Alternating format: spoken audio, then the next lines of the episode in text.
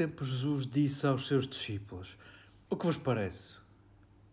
Se um homem tiver cem ovelhas e uma delas se tresmalhar, não deixará as noventa e nove nos montes para ir à procura da que anda tresmalhada?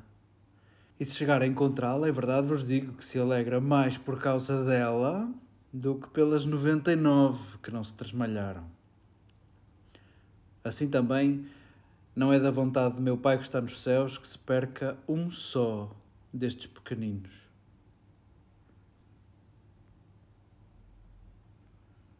Queridos irmãos e amigos, saboreamos o tempo de Advento, saboreamos o tempo simbólico da liturgia, onde lembramos o desejo.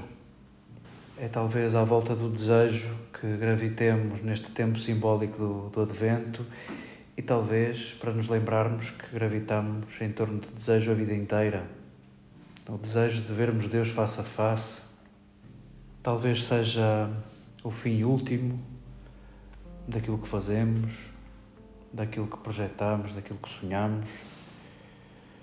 Recorda-nos o Advento que este é o tempo do desejo, recorda-nos o tempo em que o Messias foi desejado onde Maria esperou o Messias e ao servirmos-nos do desejo de outros antes de nós, recordamos essa verdade que João Batista diz às multidões: o reino está próximo e está no meio de vós aquele que é maior do que eu, aquele que esperais está no meio de vós ao celebrarmos cada advento, lembramos esta certeza: aquele que desejamos está no meio de nós, está no meio de nós. E porventura, a esperança há de ser a antecipação daquilo que esperamos. Esperamos ver face a face o rosto do nosso amado e havemos de antecipar esse encontro nos nossos encontros, no encontro de próximos. E assim o Advento recorda-nos que o tempo e a manifestação de Deus é uma surpresa. Talvez por isso comecemos um novo ano litúrgico para ficar claro que o tempo é inédito, é inaugural, não é uma repetição. Não sabemos nada sobre este tempo e ao mesmo tempo tudo está em aberto. É possível dar uma forma, é possível renovar o tempo, renovando escolhas, renovando palavras, renovando gestos, renovando presenças, renovando silêncios. Hoje, ao olhar estes textos, lembrava-me do sonho. É um conceito a que recorre muitas vezes o Papa Francisco e está sempre a pedir, sobretudo aos jovens, para nunca deixarem de sonhar, e víamos o sonho de Isaías, era a primeira leitura do domingo passado, está prestes Ciro a, a dar cabo do Império Babilónico, está, é possível estar iminente a libertação do povo. E vemos o profeta Isaías numa espécie de esfregar de mãos, vamos preparar o caminho porque vamos embora e a descrição desta visão era um sonho, o sonho da liberdade, o sonho de regresso para recomeçar e para fazer uma coisa ou outra. Já que o povo de Israel via no exílio um castigo, regressar à terra seria dar outra forma, outra forma, já não para oprimir o pobre e a viúva, já não para viver com alianças mesquinhas com povos estrangeiros seria para começar de novo, seria outra coisa. E acompanhamos o sonho de Isaías. Acompanhamos também o sonho desta coisa bizarra de Jesus terminar este texto dizendo, falando de pequeninos como estes, não é da vontade de meu Pai que está nos céus que se perca um só destes pequeninos. Jesus está em casa. Que pequeninos são estes? Deixamos em aberto, deixamos em aberto. Não sabemos se são filhos de Pedro, nunca ouvimos falar dos filhos de Pedro, se esta é a casa de Pedro? Serão adotados? Serão o quê? O que é que isto será? Mas também fica em aberto nós que queremos dar forma ao sonho de Jesus, que casa é esta?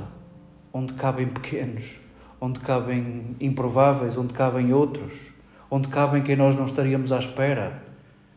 Sim, também nos tem que dizer este sonho, que casa é esta de Jesus, que de facto nunca ficou bem descrita nos Evangelhos, fica sempre em aberto, com a possibilidade de sermos nós a dar forma.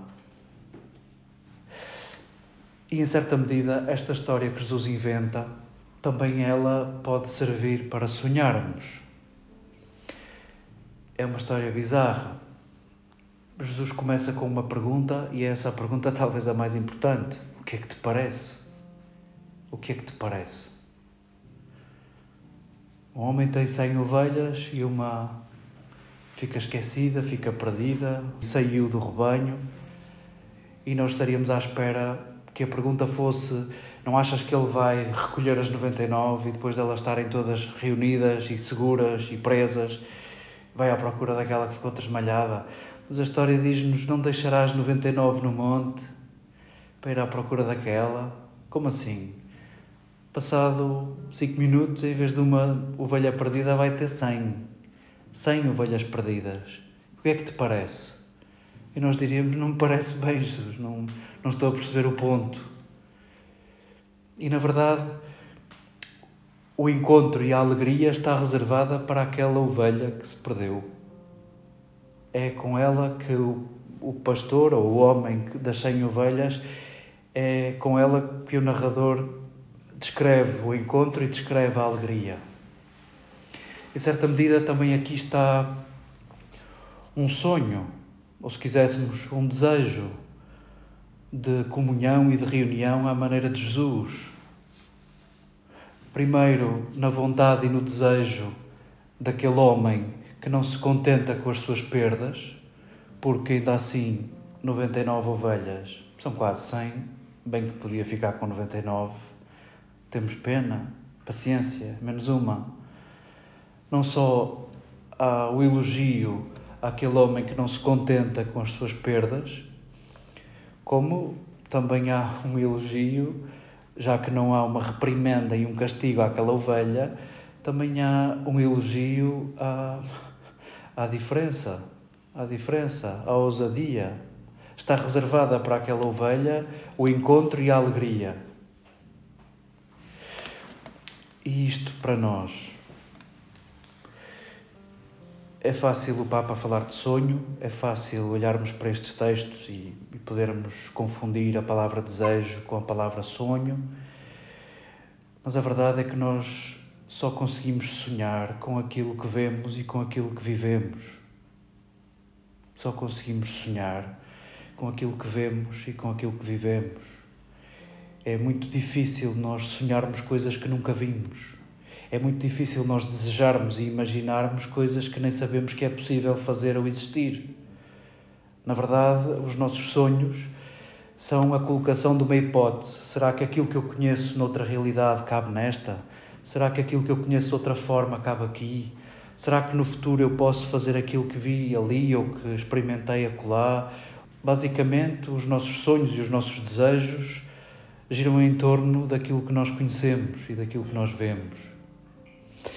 E talvez o que nos esteja a ser pedido em, em tudo isto, muito em aberto, nestas histórias em aberto, particularmente nesta história em aberto, talvez seja essa ousadia de não ficar na segurança das 99, na segurança daquilo que já conhecemos, conservando aquilo que achamos que está certo e que está bem e que não, que não levanta ondas e que não questiona. Talvez haja aqui também um elogio a outro caminho, ao caminho daquela que se perde, que se perde das 99. E talvez isto nos recorde que, talvez para sonharmos e para desejarmos, havemos de ousar e havemos de arriscar e sim, esta história elogia o risco. o risco da ovelha e o grande risco do pastor.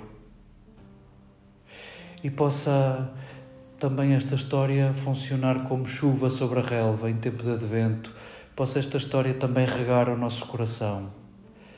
Num tempo onde também nos compete a nós ficarmos como as 99, guardando no mesmo pasto, ficando no mesmo sítio, e onde também Jesus nos convida a tempos novos, problemas novos, soluções novas, riscos novos.